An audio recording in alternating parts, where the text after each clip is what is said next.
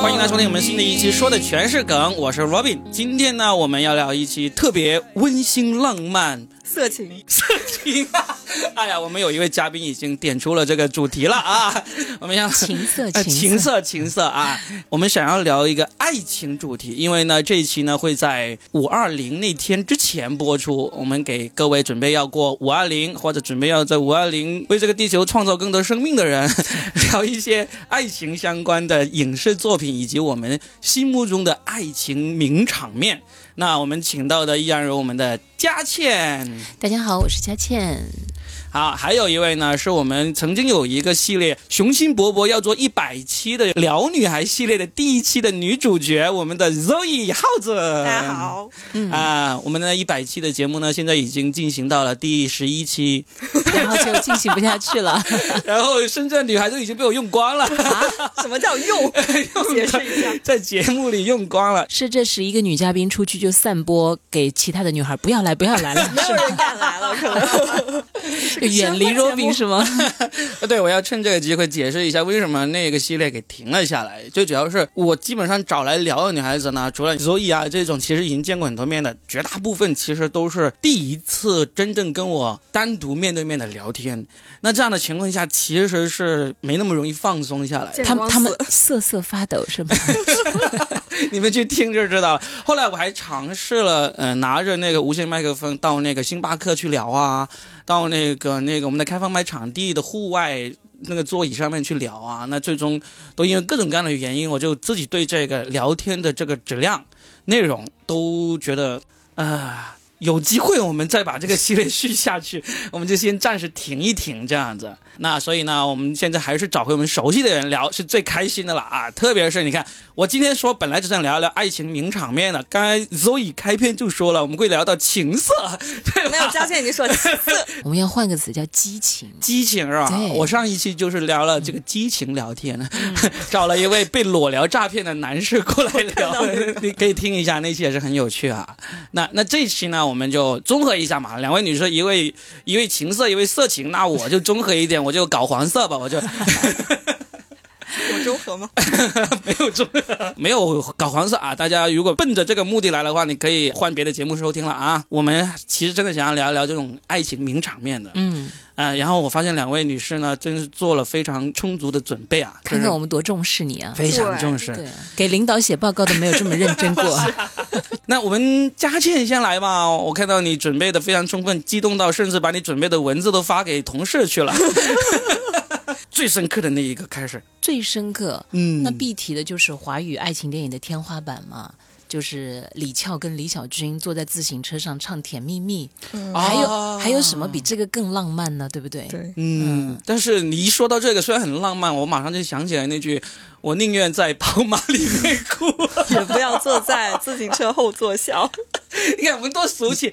这种人真是在在说这个啊之前，真的要跟各位心里面还有浪漫基因的人说一声抱歉，因为自从开始做喜剧之后呢，我体内其实原来还是有挺多浪漫因子的，基本上已经没有了，你知道吗？嗯，就但凡看到一个浪漫的场景，我都期待想接下来会 对，接下来会有一个梗，接下来有人要倒霉。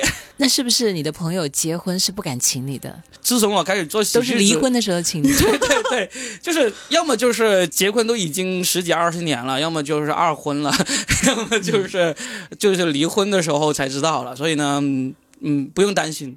嗯，但是因为我看过的这些电影里面，后来我真的仔细回想了一下，所谓的浪漫的场景，还真的不是什么飞机啊、鲜花呀、美丽的餐桌呀、精美的食物，因为我觉得那些东西是只要你但凡有一些些能力，你都可以做到。但是它其实跟你用不用心，当然有一些关系啊，但它嗯始终还是。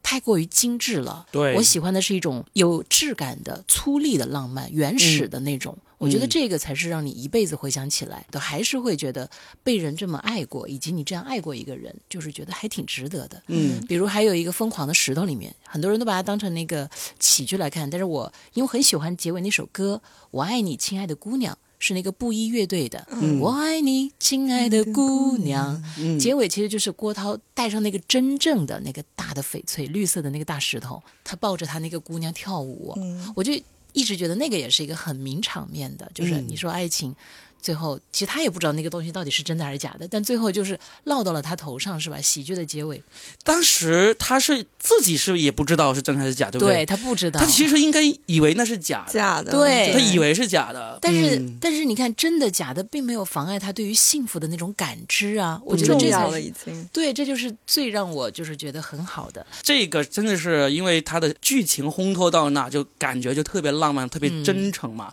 那《甜蜜蜜》呢，因为看的已经太太长了，虽然那个场面我还记得，为什么他现在会位列你心目中这种爱情名场面的第一位？当时触动你的这个场景是什么呢？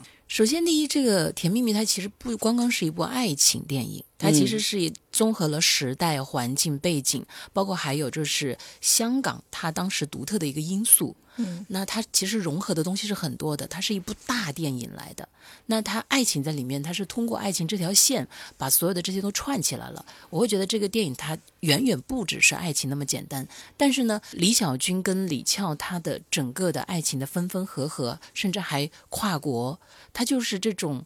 呃，人到中年再看就更有感触了。所以那个场面是中间他们在香港的时候，那个，打拼的时候，认识没多久，是那个好像还没开始，是不是？那时候已经已经开始了吗？似有若无啊。他要去赶下一个工，然后好像是从那个什么英语学习班。他说：“我有车，我送你。呃，其实那个是最开始了，就他们还没有完全嗯嗯捅破那层窗户纸，但是中间其实他们已经好上了，嗯就这种片段是有的了。嗯呃，我喜欢的是这种，就是年少的时候，或者说是相识于初，大家没有什么心眼儿的时候，就是很坦诚的面对彼此。嗯比如说《爱乐之城》，”对对对，尽管他们后来两个人分开了，但是最开始他们男女主角相互的鼓励。在那个狭小的房子里面相拥而眠，然后我看好你，然后我欣赏你，你加油。虽然后面他们真的没有在一起，但是你不觉得那一刻的真心才是最动人的吗？等一下，你说的是《爱乐之城》最后他弹钢琴回放的那个，还是之前他们在谈恋爱啊？我说了嘛，他们其实最后是没有在一起的嘛。对，但是你想，嗯，在相识年轻的时候，你还没有成为那个闪光的人，但是你在那个人眼里，你是最闪光的。嗯你不觉得这才是爱情最动人的部分吗？对，感觉就是我可以共患难，不可以共享福。至于共享福这个，它就也有太多的因素在里面了你。看，一说到爱情电影，果然就戳中了嘉倩心里面那一块。哇，一口气连说三个名场面啊！那还有很多很多。等一下，我们听听听听 Zoe 的啊，后面大把机会让你你想说的每一步都说出来啊。我 们我们听听 Zoe 的，以反正嘉倩就说了这个她心目中的名场面，我不管是不是排名前三了，反正是她首先说出来的三部，就是从那个《甜蜜蜜》到《疯狂的石头》到《爱乐之城》。嗯，Zoe 呢，你的爱情名场面我记忆最早的就是这方面的启蒙，就是《泰坦尼克号》。等一下，很多泰坦尼克号我也有，但是不一定是每个人都是同一个场面哦。你想想，可能有些人会是，哦对对对，我我还你是不是记得那个画画的场面？no no，他记得是马车里的那一段。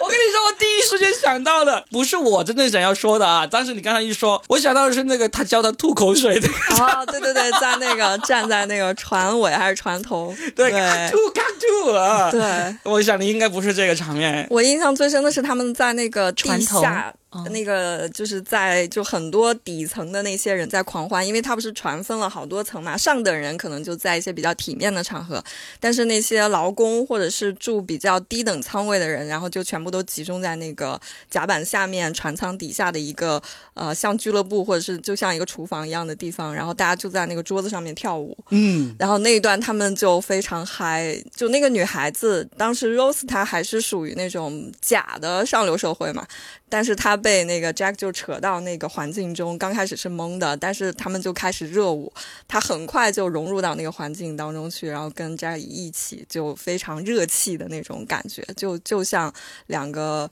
呃，春心萌动的少年突然在一瞬间绽放的那种，嗯，释放了一下，那个镜头还是一个主观镜头，就是看着他的脸上旋转、旋转、旋转的那个，对不对对就很沉浸在里面。然后就是马车里面，马车里面，然后非常尴尬的是，我当时上上学的时候，就是同班同学家里有那个 VCD 的，然后当时还是 VCD，未删减版，对不对？对，就是借了碟片我我回家看的是删减版。啊，这样吗？哎呀，你们什么时候把那个截 发给我？你是不是重播的时候才看的？最开始看呢，我其实印象不是很深刻。后来是什么呢？我们家门口几年前了，新开了一家电影院，他最开始为了招募大家去看电影啊，他就说可以免费看电影，然后就上映了这部片子。是这个电影院自己上映的嗯，啊。重新给你们看，然后后来我才认认真真的看了这个。其实我后来很多镜头都忘记了。这个未删减版，其实你可以看到现在这个时代的变迁啊。它九七年还是九八年正式引进的时候，在电影院里面是能够看到那个他大场面。大场面的，就是那个 Jack 给他画画呀，嗯。这些这些该录的地方还是录的。嗯，然后等到前几年不是重新引进上重新上映一次嘛，就已经是就已经删掉了，嗯，就只能回去找 VCD 了。对。我当时很尴尬的是，我带回家跟我爸妈一起在看这个所谓非常经典的大片，然后出现黄色的场面的时候，然后我们三个人正襟危坐在那里，他们也不好意思去快进或者是把它关掉，然后我们就非常尴尬的度过了那呃莫名其妙的几小段，成为我印象中非常深刻的，就是最早看到跟父母一起看黄片的那种感觉。这是真正的名场面啊！对，都是为剧情服务的。对，为剧情服务的。哎，你说到这个，我插个题外话，就是你看，咱现在有两个孩子嘛，我有一个孩子，就真的会遇到这种，就是以后假如我已经遇到了，哦，那你怎么处理的？捂住他的眼睛，没有捂住他的嘴巴？是这样子，因为我是从小就对我女儿该进行的性教育都会去讲的那种，嗯、反而是他自己知道是怎么回事，但是呢，他。因为在学校里面，同学以及老师之间，可能都是那种传统那种啊，这东西不能看，这些东西有毒什么之类的。前一段时间，我正在看，我们在家里看那个《熟女养成记》，这是台湾的一个电视剧嘛。哦对对对嗯，然后第一季里面呢，其实是这个女主角跟她的男朋友是有在床上亲热的镜头的，然后就把那个手 放在自己眼睛前面挡住，哦，这个我就觉得。我以为他在挡你的眼睛。没有，他他 自己他知道这个场面会持续一段时间，然后他也想继续看，然后他就挡住不看。然后露出一条缝是吧？呃我不管他露不露，但是我他我在旁边我就觉得这个很有意思，就是我们父母不觉得尴尬，然后呢，就孩子会觉得特别尴尬。我觉得这个事情呢，真的是其实代表着他有启蒙了呀。对嗯，所以这个就很有啊。题外话，题外话。然后好，回到这个泰坦尼克号，就是这个名场面了，是吧？。对，就印印象最早的，顺便说一说，我认为泰坦尼克号里面的名场面，其实也是我本来准备的其中一个。泰坦尼克号的名场面实在是太多了，但是我自己第一个想起来的就是那个 Jack 和 Rose 在海上，那个他要把冰最后把那个呃呃救生衣还是浮板是吧，嗯给 Rose，然后他最最后自己就沉到海底那一个，嗯我就觉得啊好伟大呀，所以我就确实很伟大呀。嗯，嗯他就把这个生的希望留给了这个 Rose 嘛。嗯，这是我我觉得《泰坦尼克号》里面最让我震撼的跟爱情相关的名场面。那我插一句哦，嗯可能跟爱情没有关系。其实我后来在看那个电影的时候，我居然看到的是跟爱情无关的。我最后留给我的场面也是名场面，但是不是爱情了，反而是那支乐队在甲板上面，对，哦他们沉稳的在那里演奏，旁边的人就四处逃窜嘛。嗯然后其中一个就说：“我们现在这样还在演，有人听吗？”然后其中一个那个主乐手吧，应该是他说。我们平常在餐厅也没人听啊，然后我就觉得这种自嘲在那个生死关头还可以这样，最后他们就真的很沉稳的，这种优雅体面的去面对死亡，是最后给我好大的震撼，我完全忽略了他爱情的部分了哇，。你讲这个我都起鸡皮疙瘩了，真的好感人那个。这对这个场面是整部电影里面我认为是最美的场面，精华对，对就是但是跟爱情相关是 Jack 和 Rose 那个，而且你刚才说这种就是说从容赴死的这种场面，这个老外特别善于拍这种场面。我我想起来另外一个电影就是那个嗯后天。就是讲那个世界末日那部电影，里面有一个场面我也是印象深刻，就是他们那帮气象学家就知道一定会死了，然后末日来临，就等着那个外面气候来把他们的屋子给给淹没。那时候他们就在最后剩最后一点灯光的时候，每人说最后一句话，然后其中有一个人说那句话，他就是说敬曼联。你知道我是个曼联球迷，你知道吗？英国的曼联那支球队，他就是说进曼联。我觉得，嗯，这个曼联是不是有赞助了这个、这个电影啊？但真的是，那我也插一句，有一个美国恐怖故事，你们看了吗？第几个系列来着？第二个系列还是第三个系列？就是女巫的那个系列。嗯嗯，结尾的时候，那个老女巫要把它烧掉，就是十几集以后最后一个场面，把它绑在那个树上面，把它烧掉。他大声的喊了一句：“我爱巴黎世家。”这可能是植入。这个是真的有赞助了吧？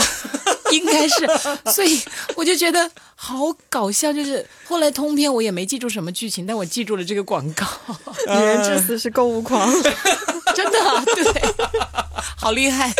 哎呀啊啊！我们还是继续来说回还是扯回这个爱情的话题啊。然后所以呢，还有呢就是，《情书》是我看所有这些跟爱情有关的电影里面，就是第一次爱上里面的男主的那个嗯那个电影，就是柏原崇嘛。最早的时候，就那个电影就大概就是讲两个同名同姓的少男少女他们呃之间的那个暗生情愫，其实是互相暗恋。然后都有没有看过？没有，就岩井俊二最有名我知道这部电影的那个地位很高，嗯，但是我就一直没看过。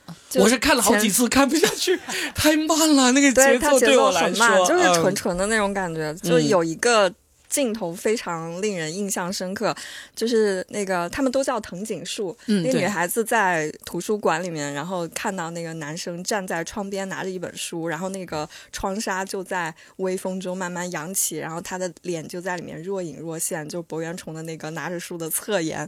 我的天哪，封神了！就是那一个那一刻，就突然觉得哇塞，就是如果我是在那个剧中的那个人，我一定会疯狂的爱上他，然后疯狂的跟他表白表白的那种感觉。然后结果那个男主就是我，我也不剧透了，可以看一下他他们后后面其实也是没有在一起。然后还有一个名场面就是到最后没在一起，然后那个女主回到去到那个男主，呃。他其实死掉了，那个男主哦死了，然后他就去到那个男主失事的那个山的面前，就是那个封面，然后在下雪，在一片茫茫的白雪和远山中，然后他对着那个山在喊他的名字，藤井树，你还好吗？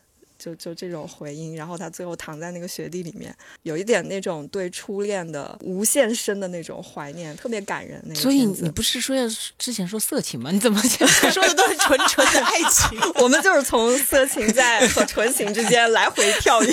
你所以你是做电视的，他很懂得怎么用一个悬念吊住观众的胃口。真的，我我一直等待他那个重点的激情部分，结果他听说了一众进来发现不是那么回事，就结果他骗人，说说了一部这么纯美的爱情，可纯了，从头到尾没有黄色。哎，你们说的都是纯的，然后呢，我也发现这种名场面很多时候都是遗憾的。我讲的好像都是没在一起，嗯我就真的忍不住要说了，其实真正让人怀念的爱情，恰恰就是因为他没有在一起，嗯，在一起之后为得不到。呃在一起有就走向毁灭吧。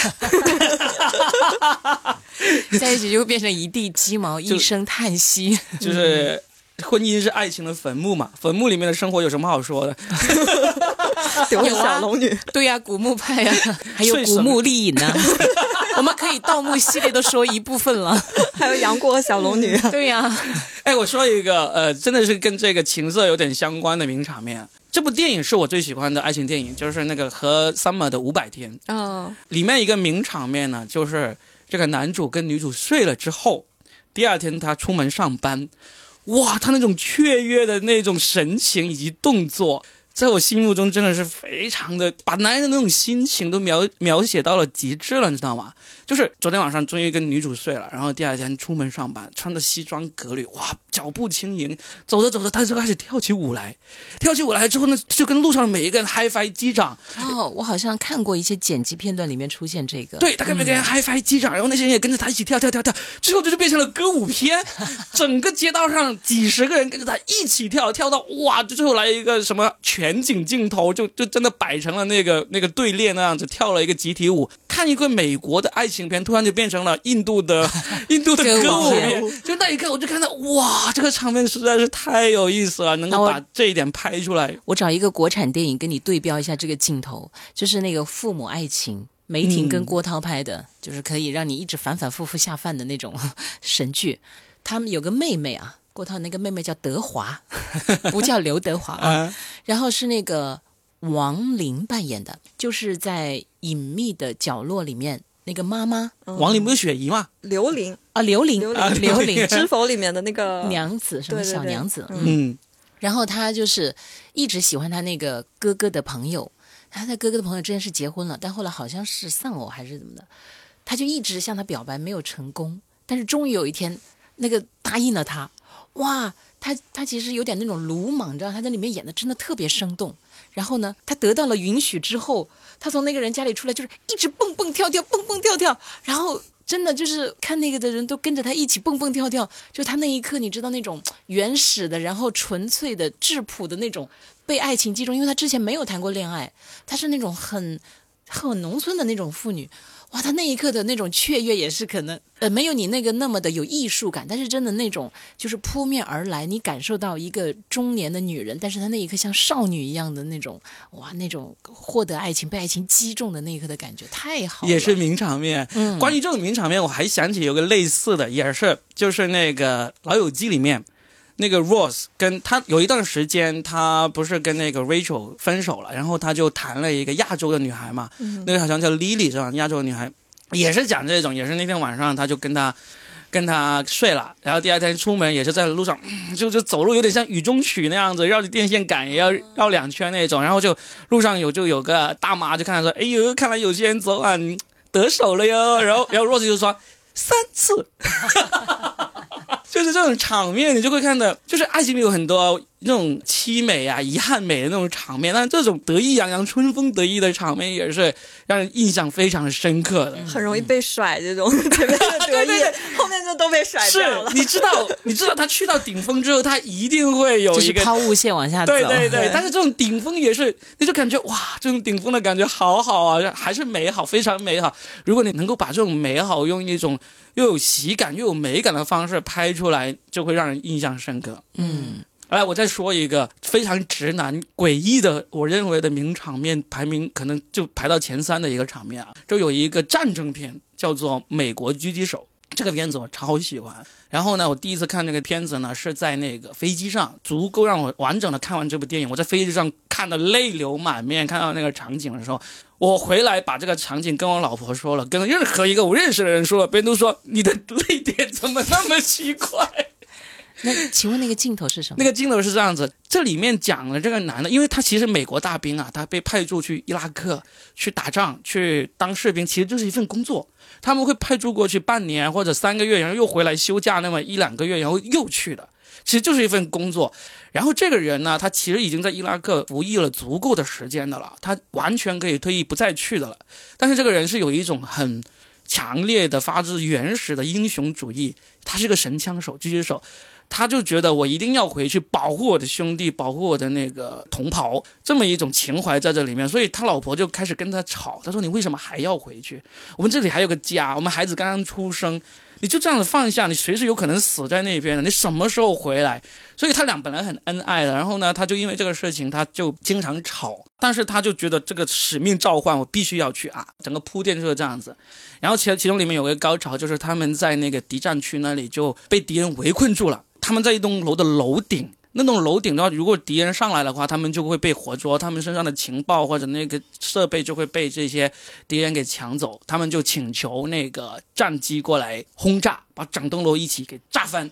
因为美国大兵的那个通讯设备很先进的嘛，然后大概战机过来前还有两三分钟的时候，他就给他老婆打电话，他就说：“我现你要哭了，对我现在我不知道为什么，他就说老婆我要回来了，我这次真的回来了。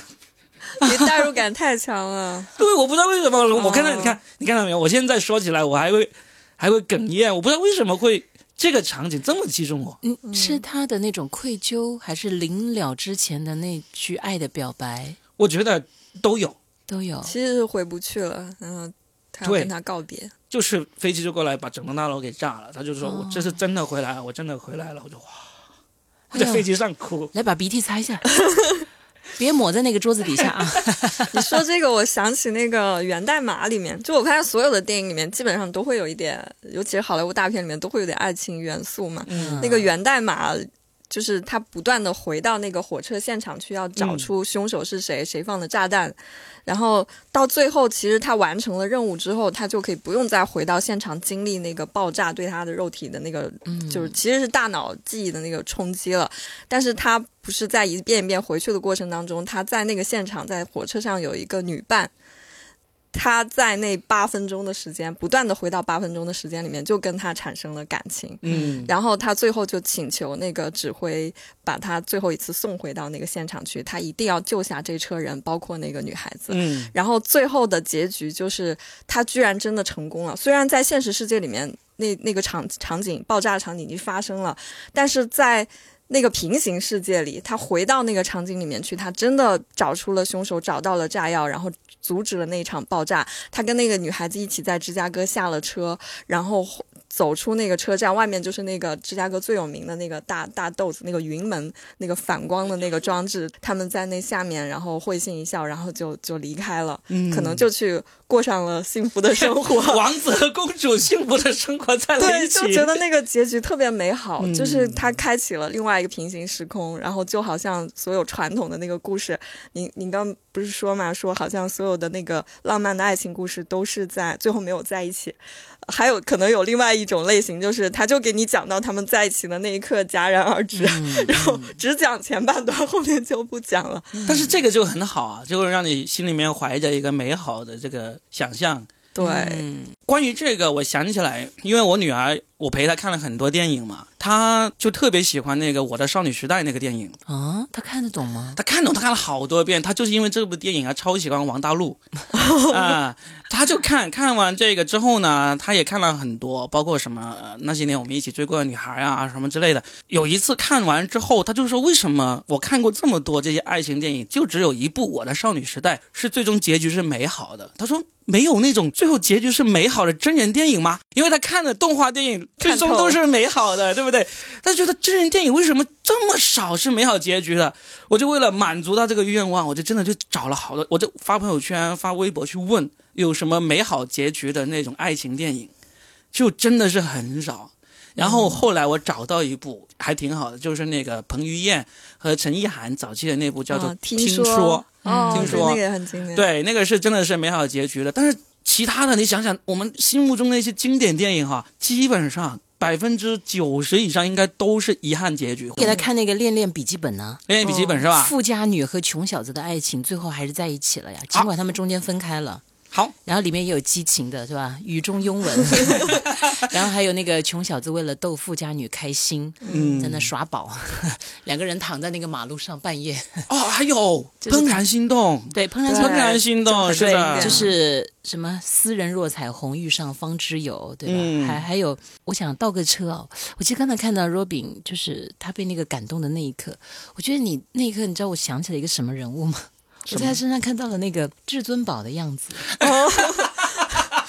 真的就是一开始他也是极度的英雄主义嘛，嗯，但是最后你看结尾的时候，就是真正的孙悟空是跟着他走了嘛，嗯，然后嗯。剩下那个城墙上面，嗯。他跟紫霞在一起嘛。对，我觉得那一好像那个西洋武士，你你有那么一点感觉，你说你说那部电影是吧？还是说就是你刚才讲述的那个片段的时候，嗯动了情。我会想到那个城墙上面有一点点，有一点点。对。啊。然后呢，如果有人听了我刚才那个描述，想要去看这个美国狙击手的话，不用担心哦，那个结局并不是悲惨的，因为这个是一个真实真人真事改编的一个电影。那个真的是一个美国在伊拉克战争里面，呃，一个神枪手，他最后是呃全身而退退役了，回国了，然后呢才遭遇的意外。好像还有一个就是英国病人，嗯，对他其实都是婚外情，但是他把爱情拍的好凄美呀、对。哎，基本上很多这种好的爱情电影里面，其实都是讲不可以做道德评判的。对。如果你要用道德去评判，这电影就没法看。是包括还有那个《魂断蓝》啊，不是卡萨布兰卡，那他说《廊桥遗梦》，《廊桥遗梦哎》肯定我老把这两个 电影把它串起来。对，卡萨布兰卡那个也是是吧？就是最后我走进了那扇门，嗯，对。然后还有就是，嗯，我想说一个更神奇的，就是他都真人都没有的。你们看过那个他？啊嗯，，Her，对呀、就直接用声音跟你谈恋爱。因为我呢是做电台的嘛，我其实也在想，哎呀，什么时候我要是能够用这个声音跟众多男人谈恋爱？你忙得过来吗？但是他那个就是这样，六百多个，对我就但他是 AI 啊，我就想象嘛，我想象着你，这个声音绝对可以。对他佳倩应付六十多个是可以的。对，这个声音真的让人挑战充满了一下六想象。挑战一下六百多个人，因为夹子音是吗？我跟他有酥另了酥了，我跟他有录另外一个节目，然后就是讲到那个夹子音，我一直愤愤不平啊，就是那个有个叫叫什么来着，乔乔碧碧罗。哦，对对对，说骗了那个榜一大哥十万，我说就这声音能值十万？夏天说等我来开，对呀，真的，怎么地，我生意出十一万也可以吧？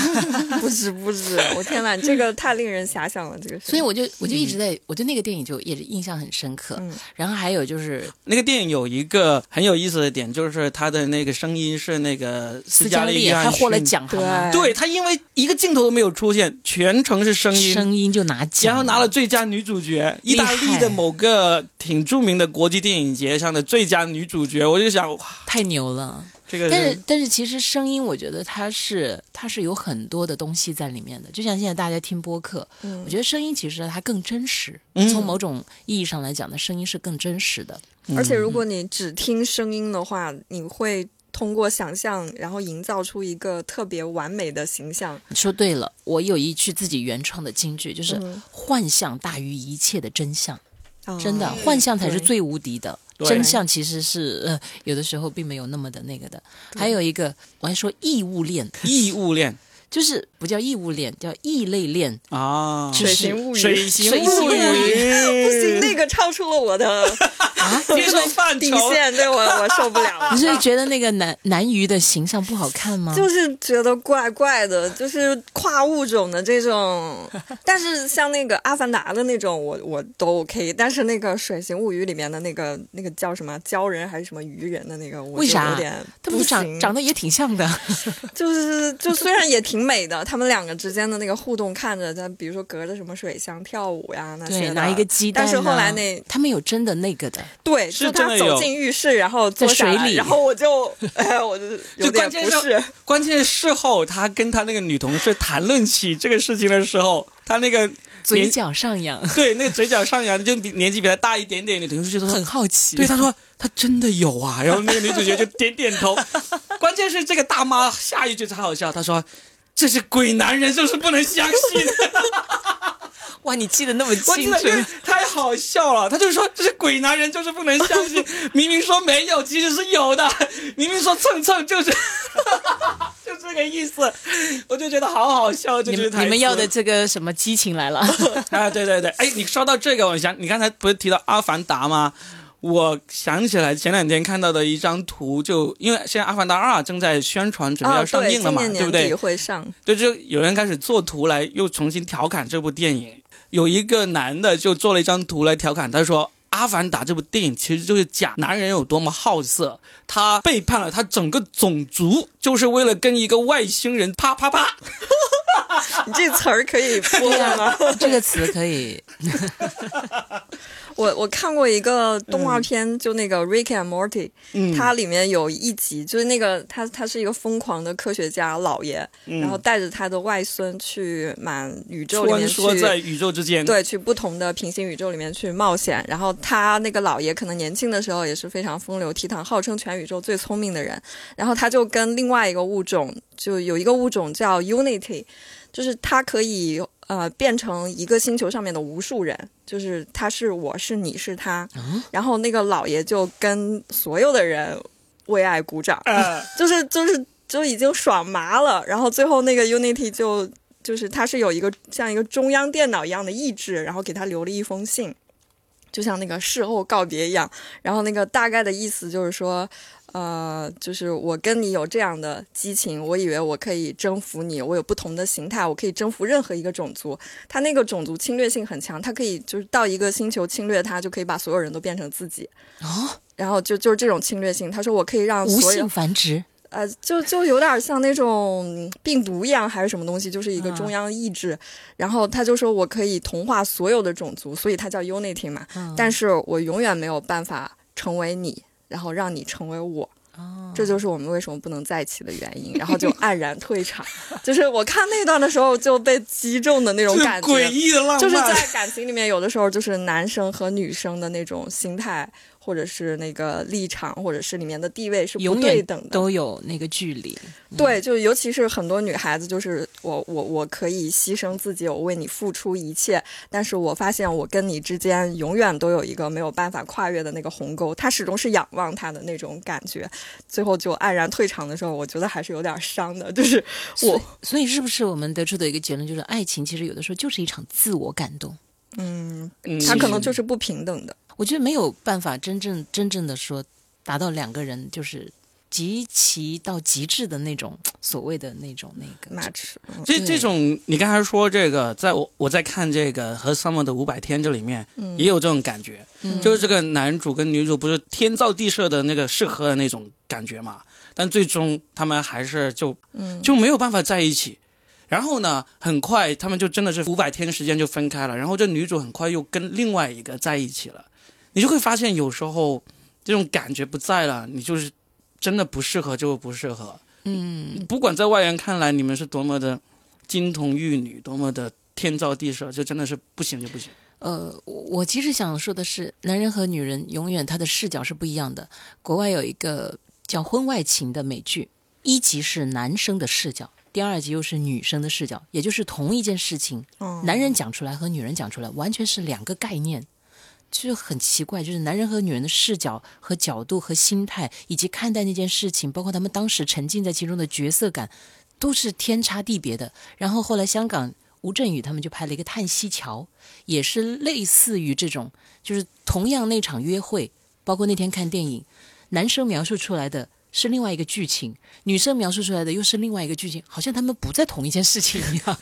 最后就是让人觉得，就是有时候，所以你你知道，我觉得爱情就有的时候真的是一场自我感动。你说那个，我想起一个段子来，就好像是，嗯、就是男生女生在一起，然后那个女生可能兴致本来是比较高的，求欢未果，那男的很快就睡了，然后那女的就开始心理活动巨长一段，就是他是不是不爱我了，他是不是有外遇，然后。就开始各种脑补各种情节啊，一大片洋洋洒洒，然后结果那男的其实就一句话说：“今天那个球队输了，不开心，睡了。对对对对对对，大概就是这个意思。嗯嗯，我觉得男女之间的差异，可能也这才是爱情迷人的部分吧。嗯，就是因为我们永远无法探寻到内心对方内心最深处的那个地方，可能就是因为这种距离感、这种摸索，才使得爱情迷人的不得了啊！是啊，感觉大家不同步，同步了，可能就没有爱情的这种因素产生了。就是你你什么都知道了，什么都了解了，我反而是觉得，索然无味了。对啊，我反而是觉得会这样的。嗯，有一个、呃，去年还是今年的日本有一个新片，就那个花束般的恋爱，那里面就感觉明显就是，就一开始大家起点一样，同时怦然心动，就觉得好像找到了灵魂伴侣，然后两个人在一起就开始过日子，就开始被一地鸡毛该开始扰乱，然后最后就是那个男生女生其实都有努力想要。呃，挽回去做了很多努力尝试，但是最后就是他们又去参加了一个呃朋友的婚礼吧，好像在婚礼上面，然后两个人就各自在心里面说啊，等一下结束的时候准备要跟他分开了，然后做好准备就到了他们最开始约会的一个地方，结果那个男孩子说出口的是我们结婚吧。嗯但是那个女孩子说我们分手吧，就是你会发现，女生觉得要到分手的时候，是男人觉得可以结婚的时候。就男的觉得，呃，到今天这一步我也不愿意，但是既然到了这一步，唯一能解决的办法就是我们结婚吧。我们结了婚，这些问题就都不是问题了。他就是其实是用一种不不是为爱结婚，对，就好像只是说结了婚，你嗯、呃那我们就是用一种好像是正面的方式，其实是回避了一个问题。对他其实只是覆盖了前面那个问题，并没有解决那个问题。对，但女 生就觉得我不愿意过这样的生活了，我必须跟你分开。啊，那我觉得这个女生的思维好男性化呀。其实没有，你要你要看那个电影才知道，哦就是他们真的是因为同居了三年吧，好像是，就是真的是所有的激情都已经消耗完了，嗯而且最初他们认为。互相能够让大家走到一起那些东西，其实并不是能够让生活长久维系下去的唯一的东西。嗯当两个人在一起，是不是能够保持同步向前，大家去到这个阶段，又一起去到下一个阶段才是最重要的。但是并没有，因为那个那时候那个男的已经从一个文艺男青年开始向一个社畜，就是就是义无反顾、全身心的向这个社畜去进发了。大家已经不在同一个这个步调上。但是那个女孩子反而就还保持着她最开始一直欣赏的那种状态，然后有嗯她自己喜爱的、热爱的东西，对，就还保持着那种激情吧。就女孩好像是一直在往上走，没有因为生活变得更糟，但是那个男孩就变了。他就变得，反正就是男人最最常见的这种，我要赚钱，我要成功，我要努力这一种方向了，就变成。为什么要这样？真的很那说点接地气的吧，嗯。你看那个《饮食男女》啊，嗯。李安的那一部，老爷子郎雄扮演的那个爸爸，嗯。他最后我觉得那个也很很烟火气，就是他其实后来喜欢的是张艾嘉扮演的那个邻居家的女儿嘛，然后他就是一个大厨，尽管他后来已经丧失了那个味觉吧，但是他就吃下了。那个女人给他儿子煮的很不好吃的东西，然后他再精心准备一些饭菜给那个孩子吃，他就吃下那个妈妈煮给孩子的一点都不好吃的，孩子都不喜欢吃的东西。嗯，这也是很好的一种爱呀、所以后来他们也在一起了。我觉得这也是一个男人就是很厚实的那种嗯情感的表白吧。嗯，他没有太多的言语，但是就是他会去给这个中年离异女人一种特别稳靠的依靠，对吧？我我都不仅是愿意照顾你，我更愿意照顾你的孩子。天哪，好轰轰烈烈！就是他没有说轰轰烈烈，但是实际上已经是够轰轰烈烈的了。嗯然后结尾就是那个丈母娘特别搞笑。啊，丈母娘还以为你要表白的是我呢，结果是我女儿。误会了。对，那个场面也是很搞笑，你刚才一边说一边忍住强烈的想要吐槽的愿望，吐槽你丈母娘。没有没有没有，因为我就说嘛，自从开始做喜剧之后，就真的是浪漫的一点点都没了，就看到什么都想着，嗯，这个地方值得吐槽。就前两天我们录了一期播客，是粤语的，都是脱口秀演员嘛。我们聊到以前刘德华和吴倩莲那个最红的那个《天若有情，天若有情》，对不对？骑摩托车那个，我们另外一个脱口秀演员就拼命的吐槽说，这个女的为什么要跟他在一起？这么危险！这个明明是绑架他的一个男人。然后我们其他人就说这个很浪漫啊，这哪里浪漫了？明明就是一个歹徒，就各种吐槽。就是这种东西，就是在很多人看来就是浪漫，但是在为人父母者或者是这个。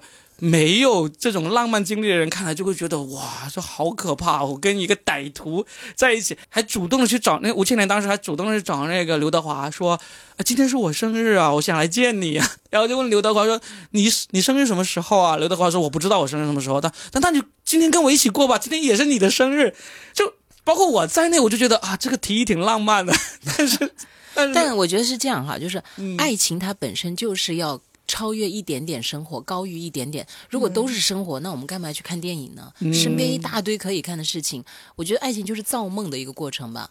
它就是会是跟你现实的要有一点点就是不一样啊，对啊所以才它才是让我们着迷的部分吧。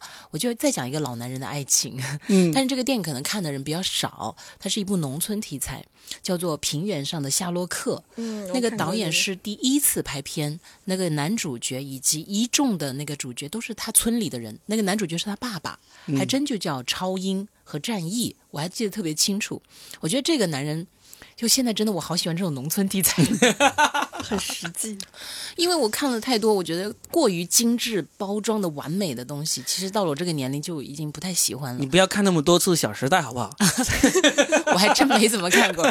然后呢，我觉得那个男人身上是后来我就很欣赏的一种男性。年轻的时候我真的很喜欢帅哥哈，谁不喜欢？现在也喜欢，但是后来你。喜欢和真正去欣赏又不一样。那个爸爸，我就觉得他身上有一种英雄浪漫主义。呃，那个综艺看过就应该知道部分的剧情。但是我完全忘记了里面有感情的部分。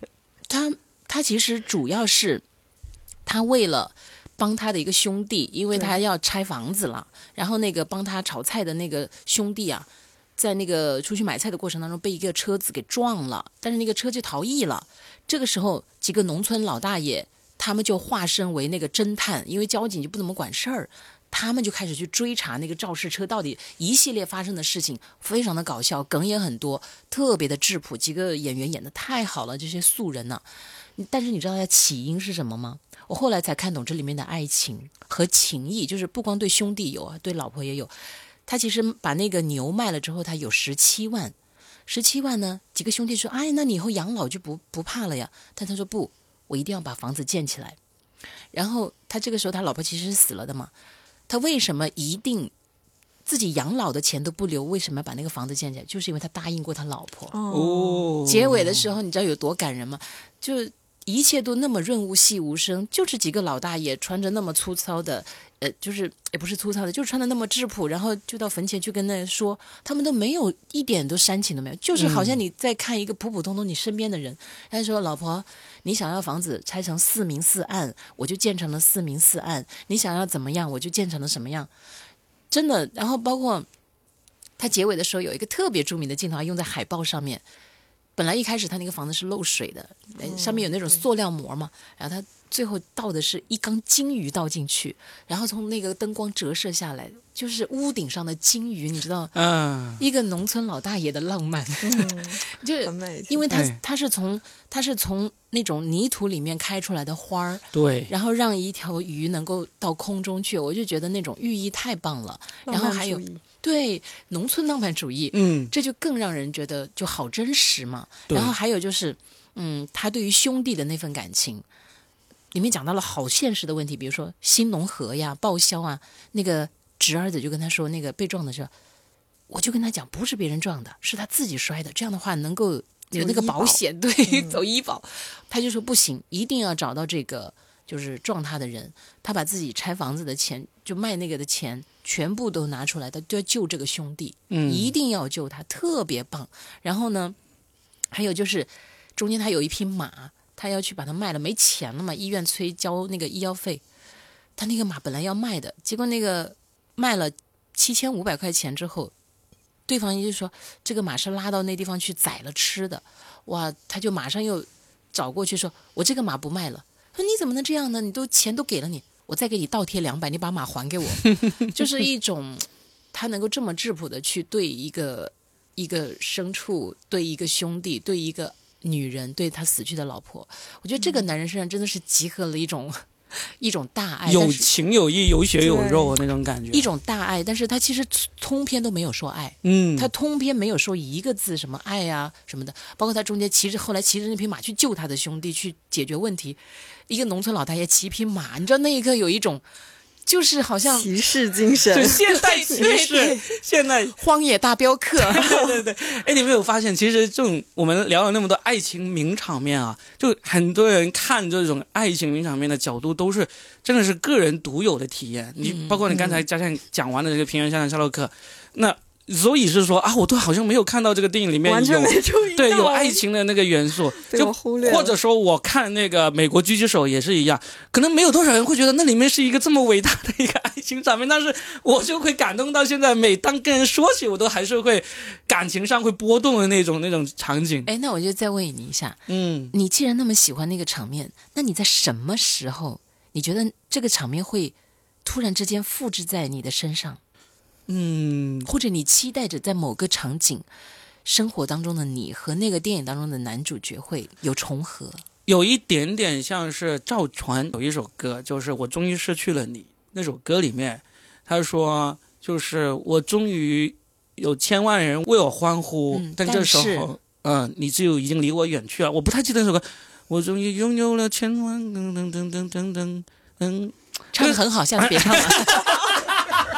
就是就是有可能是因为我会投射到自己身上有一些，例如说我现在正在拼命的努力要成为一个很成功的脱口秀演员嘛，但是你已经很成功了，没没有，就是我所以我们只跟成功的脱口秀演员录节目对啊了，对不对？对呀，你不成功，我们来干什么？就是你以为三人凑一桌，你以为冲着你的颜值吗？也有那么一点点了。就是我会想象像那个美国狙击手那个场景，其实我没有想过，但是你刚才一问，我马上脑子里面想到了，有可能应用到现实中，就是终于有一天我站到了这个万人体育场 来讲一场我的脱口秀，然后结果你老婆不在。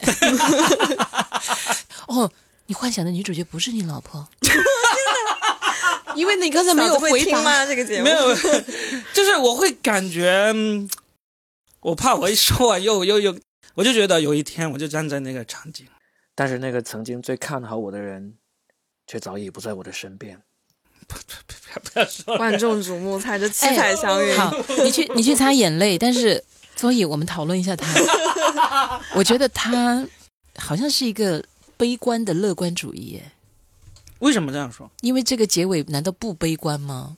它是一个悲剧来的，好不好？两个人都要 都快要死了，然后对吧？到结尾才会有这种巨大的爱情的升华，这难道不悲剧吗？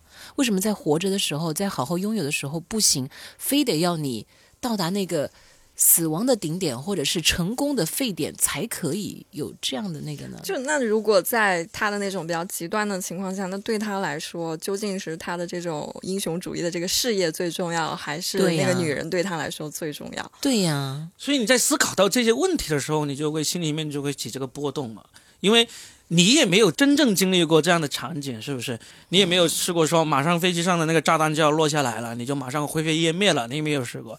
然后我也没有试过说站在万人之巅，然后呢享受这种欢呼。这时候我就想跟那个 要跟他共度这一刻，跟他分享。没有啊，他他想象的是对方不在，不在才是他那一刻就是巨大的狂欢和喜悦和成功和失落的结合，他才能够幻化成他那个爱情的沸点。所以他的嗯终极的那个感觉其实是孤独。对，其实是失去和得不到。天哪，你们帮我分析出来了。今天重新认识你自己，嗯，对啊我我做节目完蛋了，这个主播自己 hold 不住了。对呀、对呀、我对，因为你你那个电影的场面吧，是他都快要对吧挂了，嗯。然后才跟老婆，而且老婆之前那么挽留他都没留住他，结果最后他说我回来了，这个时候回来当然了，我们从艺术的角度它是升华的，但其实生活的角度是，老婆就是这个时候你对我说回来了，啥意思？对吧？你你都是回不来了，你跟我说回来了，但是是灵魂的回归啊。嗯你看，你最重要的是，我刚才问你的那个问题，对我的答案是你幻想的是你在万人为你欢呼的时候，他不在。回去好好反省一下。这个就是艺术创作嘛，对不对？首先，当这个场景出现，果然不是一个俗人。好了，不要放在我身上了，我们继续讲名场面。无法面对真实的自己。对对对，无法面对真实的自，己我。来讲一个女主角，给你对应一下。嗯，《驴得水》里面，张一曼哦把那个蒜片往那一抛的时候，多浪漫，跟别人没有关系，就是我个人对爱的幻想，对于未来的那种畅想，对于这一刻我对我自己的一个满意度，嗯，对吧？跟身边那个是是不是男人，是不是女人，是不是人都没有关系。那一刻我觉得浪漫至极 怎么难过了？就是结局不是很好嘛哎，。你就讲那个片段嘛，嗯对吧？结局确实是不好的，但是你就想那个片段，他能把剥的那个蒜皮儿，对吧？一把扬上天，哇！那一刻，一个人的白头到老，浪漫至极。然后把生活那种粗糙的部分，一个蒜片呢，大蒜臭臭的，但是它扬出去的时候是一片雪花，浪漫至极啊，就多好呀！好，好像给自己撒上就是婚礼现场的那个彩花一样，嗯我觉得很好啊。就拍的很漂亮，就有点像刚才那个屋顶上的金鱼那种，把一些平常的东西就导演。粗粝的一种浪漫，但特别有质感。嗯，你还在哭啊？没有没有没有没有，过不去了。我也讲一个，就是有一本书啊、也有电影叫《一个叫欧维的男人决定去死》。啊，那个对，就是他他那个大概的故事就是讲一个老头儿，他最心爱的老婆去世了，对，然后他就开始想尽一切办法，用各种手段来终结自己的生命，但是死不了。对，但在这个过程中，不断的被他这条街上他痛恨的邻居所打断，然后就在他不停的处理这些杂事的过程当中，他就想活下去了。对就被这些邻居给留住了。然后我是但是，对我我忍不住啊，我觉得这个电影好伤感，就是结尾那个镜头，我是很难过的。当他努力想活下去的时候，他却没有办法了。我看了小说，然后小说里面就是他不停的在拉回到他当年跟他太太相处的那些过往细节。细节，对，就是有一个片段我印象非常深，就是他跟他太太去，就是去看他岳父，然后等于是他们定下来这段关系，然后嗯，他的岳父也接受了他，然后在回程的路上，他们在一个地方停下来，然后加油还是干嘛我忘了，然后他太太就意思呃就跟他说说你要保证，嗯、他们互相表白，就是他跟他太太说我爱你，然后他太太说你要保证以后要比现在更爱我两倍、三倍、无数倍，然后他说好的。当时那个小说里面有一句话，就是说，嗯、这个时候他撒了谎，因为他知道他以后没有办法比现在更爱他了。就是这一刻，他说我爱你的这一刻，就是他最爱最爱他的那一刻。顶峰了。对，就是就意思是他与就已经倾注了所有的爱在这个女人身上，他以后不可能再比现在更爱她了。然后就呃看到那句话，就是鸡皮疙瘩就会对，起写的来。哦，你记得是？我记得的是，他老婆中间不是还要坐轮椅吗？嗯，对。然后他到那个，他老婆是老师吧？他在那个学校给他修了一个他的轮椅可以上下的那个斜坡的楼梯。嗯我，觉得那一刻我蛮感动的。嗯，对，但是他说的是那个小说，哦，你说的就是小对对，说嘛，小说里面这就是小说跟电影，就像你刚才所说的，很多就是想，你刚才说那句什么？幻象大于所有的真相。对，小说文字提供的就是幻象嘛，你脑海里面想象，他当时他其实这个作者很厉害，能够把这个心理给写出来，他就是觉得。因为男人很多时候，他如果不是发自内心主动的向你去说出一些在旁人听来肉麻的话的时候，很多时候女人说你爱不爱我，或者是说呃你以后会更爱我吗？其实他的心里啊，就跟这个作者描述的其实挺像的，他只是配配合你的演出，他配合，但是他也明白，他知道他不是假装，但是他知道我做出这个承诺其实是做不到的，但是做不到不代表我做不好，但是这此刻就是他能够做的最好的，我就觉得这个作者能够把这个写出来。太厉害了，我也起鸡皮疙瘩。我觉得 想到这个文字，其实有时候感觉就是那些男人跟你山盟海誓的时候，也不用怀疑他的那个真心。他那那时那一刻就确实是那么想的，但是不代表就这句话的保质期会比较长。对，就跟段王爷对每一个女人、说我爱你的时候都是真心的。还有韦小宝也是的，是吧？韦小宝不一定，但是那个段永淳是真的，我觉得按照这个作者的写法。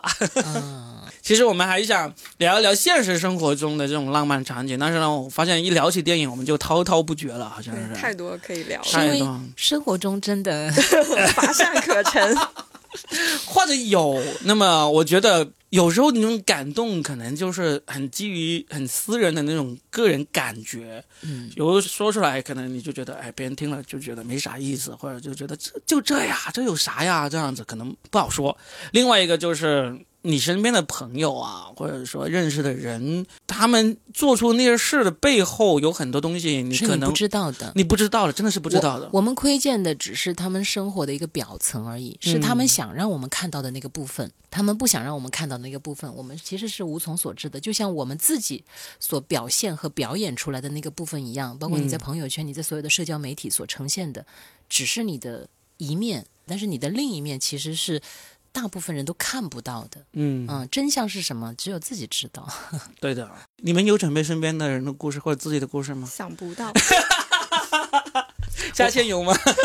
我其实有，但是我就后来就确实发现，爱情会消散在生活的这些鸡毛蒜皮的事情当中。我有一个朋友，他是做国际导游的，哇，他去过很多很多地方。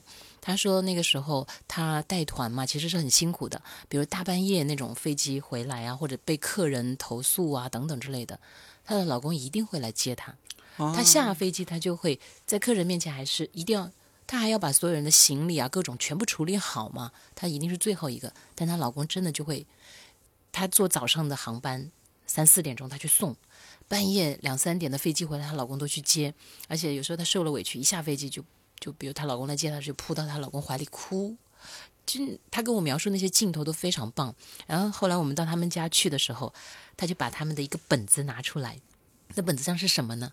是她老公画的一本漫画，就画的技巧不咋地哈，嗯都是些很朴素的简笔画，但是她描她老公真的是很精心的，就是画到的是他们日常的一些小细节，比如嗯他说今天我给这个狗，呃，她说今天黑狗给那个什么狗吹头发，嗯，就是他的女生洗完头发以后，那个男生帮她吹头发，嗯，她就把那个画下来。然后她老公的昵称叫黑狗子，就是黑狗子的爱情日记。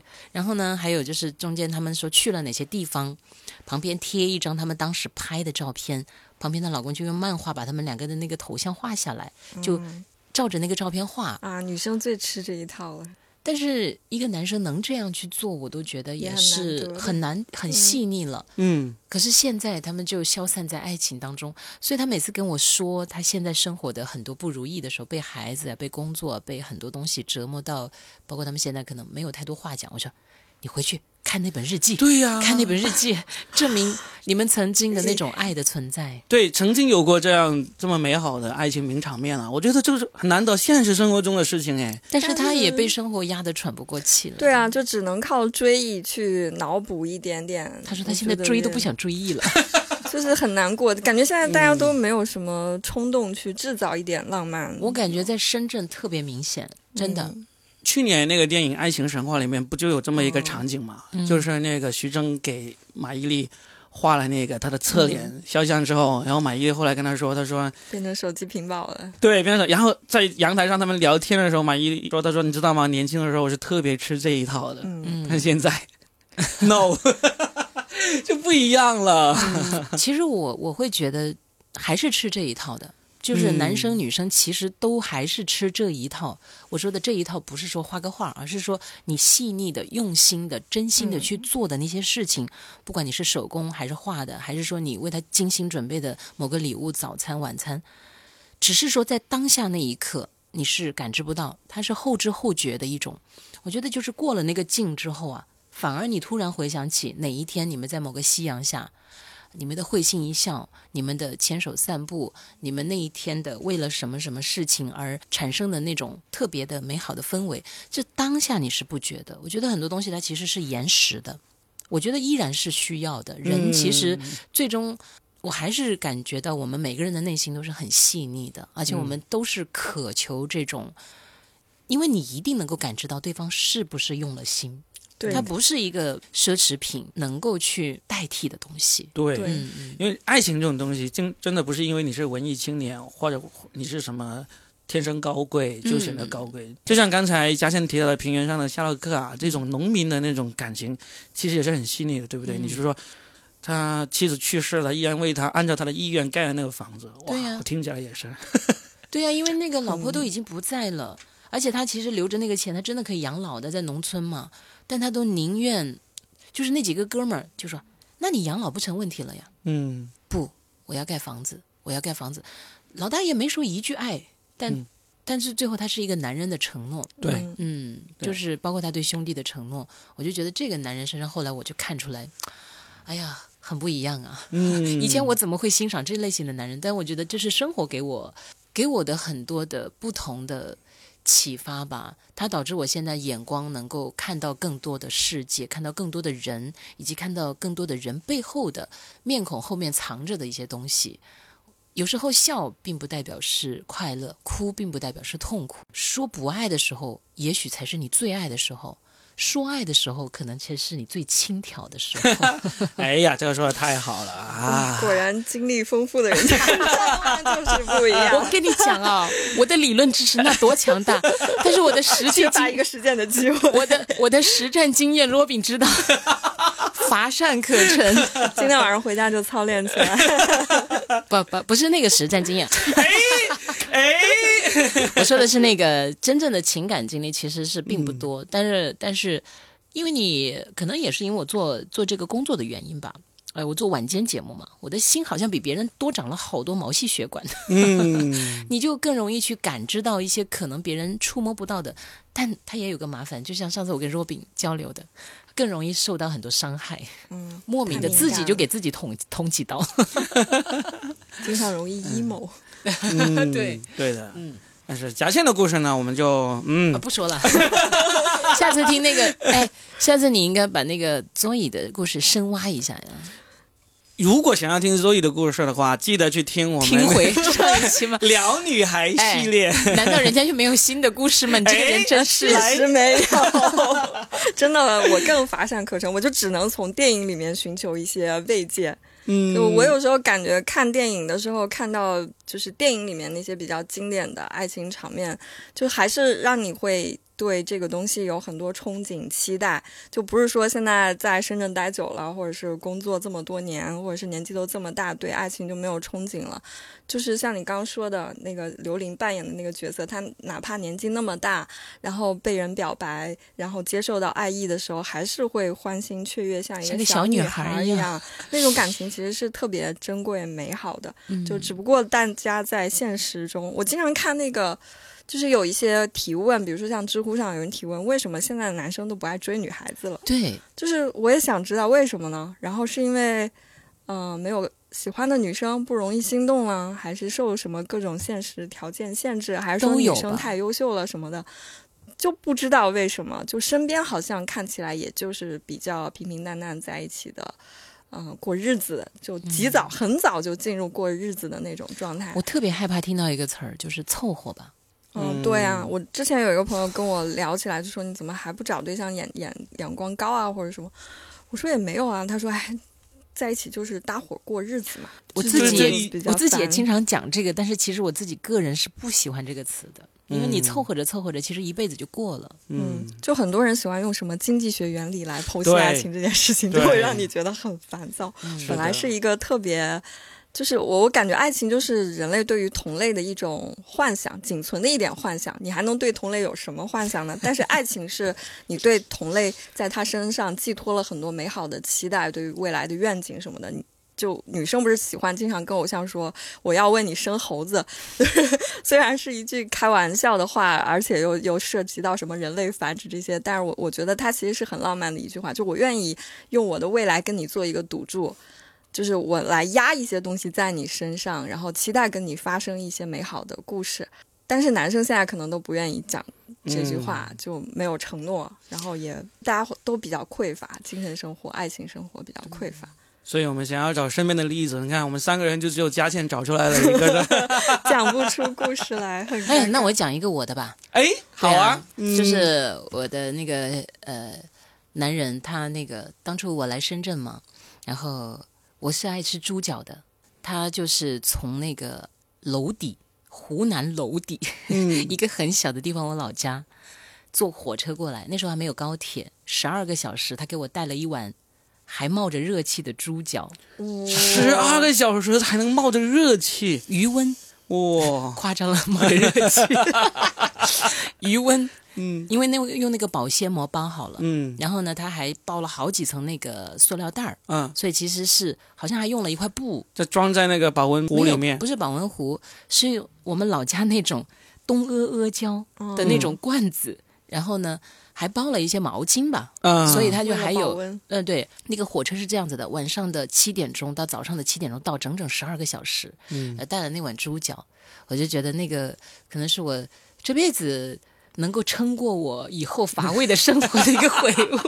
温暖了你的心，温暖了你的你很棒胃，，你很棒啊！最终为他生了两只猴子，说明你主要的软肋就是馋。对呀、这是我这辈子啊吃着猪脚唯一的一次当女主角的时候。刚刚佳倩提这件事情，开头就特别的女王范儿，说我的男人，嗯，没有，他都说现在流行的是我的男宠，以后你要用男宠哈。那我得找一个什么小小奶狗、小狼狗之类的。我的可以的，我的我的男人这句话就是我们当地的一个很通俗的说法呀。是吧？但是我我确实很奇怪，你们为什么对这个称谓会觉得好像就很霸气啊，霸道总裁那种。对我第一次是就是在我那时候有一个情感嘉宾，我做晚上节目的时候，他其实年纪很大了，他情感经历也很丰富，他是反正各种都很厉害的一个人。我第一次在跟他讲我是我的男人的时候，他说：“嗯，佳倩这个词儿用的特别好，就是有一种很野生的，就是有那种就是。”这是老子的人，对吧？对，就是老娘的人，你敢动？就是他说有这种感觉在里面。我说啊，我们老家都这么讲，呃，也不是每个都这么讲，但是我习惯性的就这么讲这个话。有一种宣誓主权的感觉。哎，这种称谓有时候真的挺有意思的，就是你自己自己也习以为常，然后在别人听、第一次听到人就会觉得哇，你有就觉得很很特别。哦，就例如我小时候也是经常听我爸妈那一辈，他们会就例如说有个男的，他提起他老婆的时候，他会说“我爱人”。爱人这个词，在文艺青年听来就是真的是很浪漫的一个称谓，但是在一个像农村一样的地方，就哦，突然之间有就突然间，哎，而且他们很自然，毫不意外的说：“我爱人他今天怎么怎么样。”哇，就好书卷气哈。，对，就但是从小听到大，也不觉得这个有什么不一样。嗯然后后来直到有人指出来说：“哎，他把这个称呼为爱人，这个称呼很特别。”我就觉得啊，好像对，有点年代感。对，感觉好像那一辈的人都叫爱人啊，呃你的爱人什么时候调过来？就是你现在你说让我称呼我我我的爱人，你的爱，我就觉得 就 lover 的那种感觉。那你怎么叫你们家那位呢？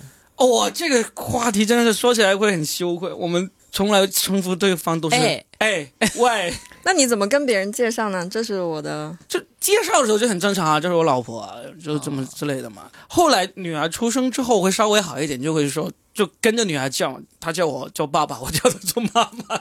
哦，这个也有。对，这个就有了孩子的中国家庭，很多时候都会是这样子。嗯，对对对。嗯然后我们的称谓也好奇怪，嗯，互相叫对方的姓名，全名吗？不是姓什么的，姓什么的。哦，对对对，我姓贺嘛，姓贺的。呃，这个姓什么的，这个他他挺少见的，啊就有一点点那个互相在针对对方。不是不是，我们是不是针对哦？嗯不是吵架的时候，嗯我嗯们是平常那种平常的称呼。嗯，吵架就直接叫你这个 一吵架就叫全名。开始三字经出来。就开始用国粹了。我身边有一对夫妇，他们是互相称呼。呃，我的朋友姓李，然后呢，他老婆就叫他李先生、雷桑，就广东人嘛，李生哦啊。广东啊。然后男的叫他老婆就李李太太，相敬如宾。对，相敬如宾这个对啊，，就有一种相敬如宾的感觉。那所以你之前谈过恋爱都是怎么叫的呀？就是无法启齿的那种。哎呀，好想听好想听奇奇怪啊！哎，更想听了。把把这一集点睛的色情的部分给点起来。不行，我我我爸跟我妈之间互相称呼，就是我爸叫我妈，我妈姓裴，我爸就一个单字儿裴。但是在我 对，在我们看来，这个发音真的就因为别人叫我妈有时候叫老裴，嗯，然后但是我爸就一个单字儿裴，就是在我们看来是特别暧昧的一种叫法。嗯亲爱的，所以你确定那个发音是？裴其实是陪，对呀，就是方言就是陪，啊，在那我们那边方言就是陪。嗯，然后就是嗯，就显示他们俩近关系近，哦就一个单字儿。然后我我妈叫我爸就就叫名字的后面两个字。啊，那真不行，这就是这个在我家就不行，因为我老婆姓昌，我不能只叫这个字。你前面又没加动词，有什么不能叫的啊？呃，好了好了好了，哎点到为止啊好。，来我们访问那个佐野，嗯我对佐野特别感兴趣。嗯就是你看了那么多的爱情电影，那你其实最憧憬的，或者你最向往的，是一个什么样的场景？你你觉得是在你生活中就最浪漫？哦、我我有一个电影我特别喜欢那个系列《爱在黎明破晓前》那三部啊对，就是他们就是一直在走，一直在讲，一直在说话，就是讲话，可能中间还会有一些情绪上的变化，可能有的时候很像朋友之间的那种聊天，你可以聊非常高级、非常精神的东西。有的时候也也有那些情侣吵架，在赌气、开始闹脾气，就是两个人一直在聊天的那种状态，是我觉得。呃，在爱情里面非常棒的一种状态。哇！我们三个人终于这个灵魂相通了。嗯对我以前跟他探讨过这个，他是吗啊 Robin 一直都说，他认为其实两个人很重要的就是有话聊。对，我也认为就是一定要有话聊。对，嗯就哪怕是讲一些很无聊的东西，你愿意讲，他愿意听，嗯，就一直在保持那种交流，交流的状态，这才能保证两个人始终是同频的。对就我就很怕，慢慢的大家就真的没话聊了。我的生活你不感兴趣，你的世界我也不太感兴趣。你说我也不想听，对，我下次想要找人聊的时候，我也不会找你。这是最可怕的，就是从无话不谈到无话可说。嗯，我觉得感情里面最好的状态就是两个人始终是在。嗯、保持那种朋友之间的那种互相尊重彼此的独立，尊重你的人格，然后能看到对方的成长，然后能够体恤到你的任何需要，然后尽量去，呃，给你一些精神上的那种辅助的那种感觉，但是周易，我告诉你，很难，我都不忍心 不忍心打击我。确实挺难的，就哪怕跟朋友之间，可能都没有办法做到无话不谈吧。因为你的这个要求其实是最高级的要求。嗯嗯，对，虽不能至，心向往之，就是可以歪歪一下嘛。就是起码某一个阶段，某一个在感情里面的某一个时期，是有可能比较接近那个状态的。哎，还有一个系列我觉得也很好啊，就是志明和春娇系列嘛。当然，你刚讲的这个就是一直有交流。那个安妮海瑟薇不是演了一个《One Day》吗？嗯对对对，那个也是啊，他们十几二十年都是做兄弟、做朋友啊，嗯，最终终于以爱人的身份在一起了。他就一直，然后就挂了。那个我觉得男主很渣啊。我我看了书没有看电影，怎么说呢？那其实每个人对爱的理解就是不一样啊。就是女生在爱着他的时候，男生是感觉不到的呀。嗯他就是把他当兄朋友弟来看，对呀、那终于有一天，他开始回味着这段感情的时候，他开始过去的这几十年女主对他的陪伴和聆听，就像放电影一样，在他脑海中回味。他终于体会到那份爱的时候，不就是爱情很但是他要用他的后半生来补偿。哦，懊恼？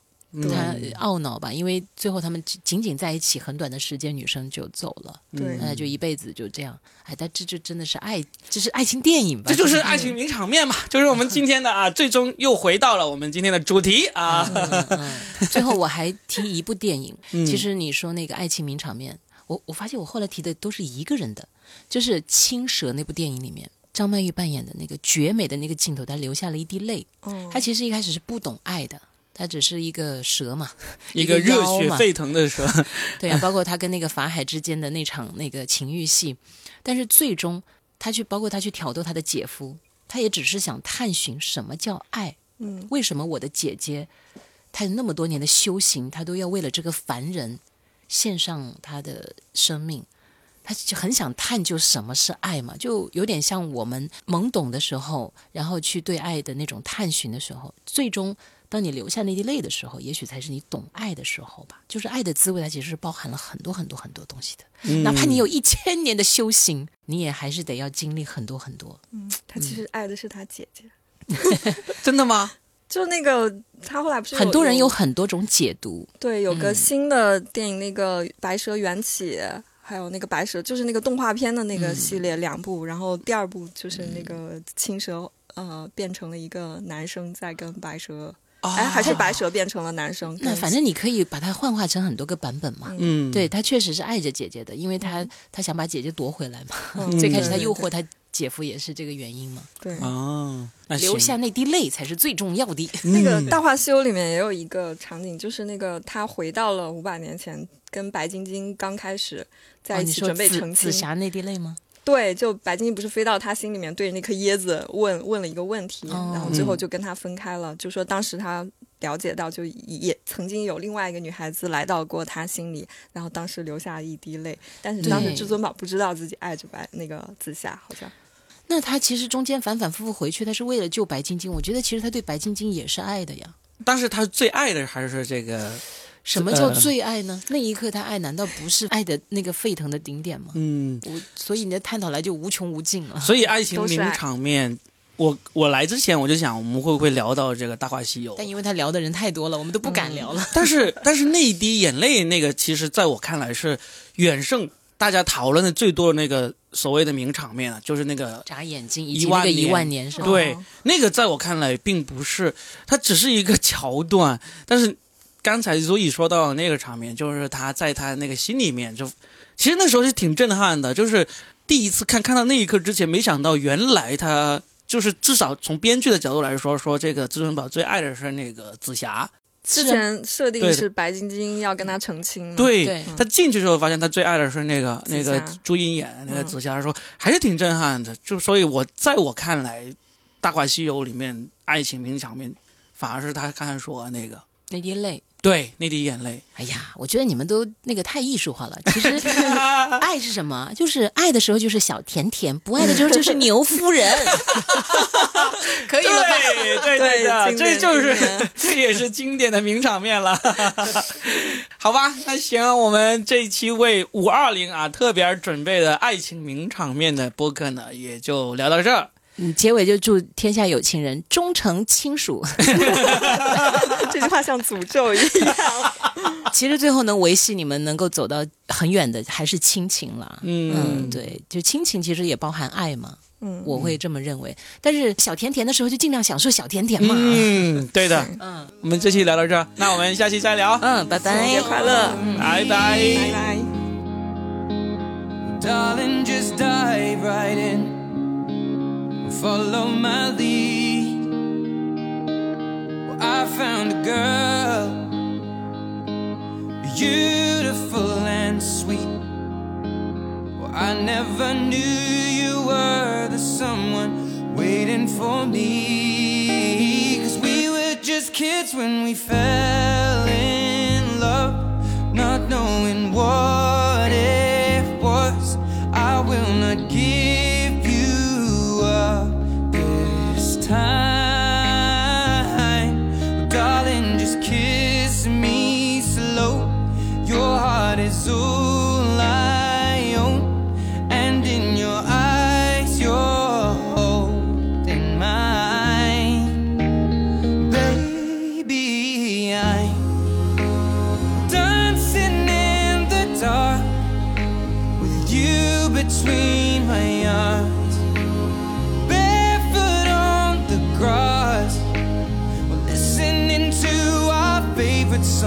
When you said you looked a mess, I whispered underneath my breath, but you heard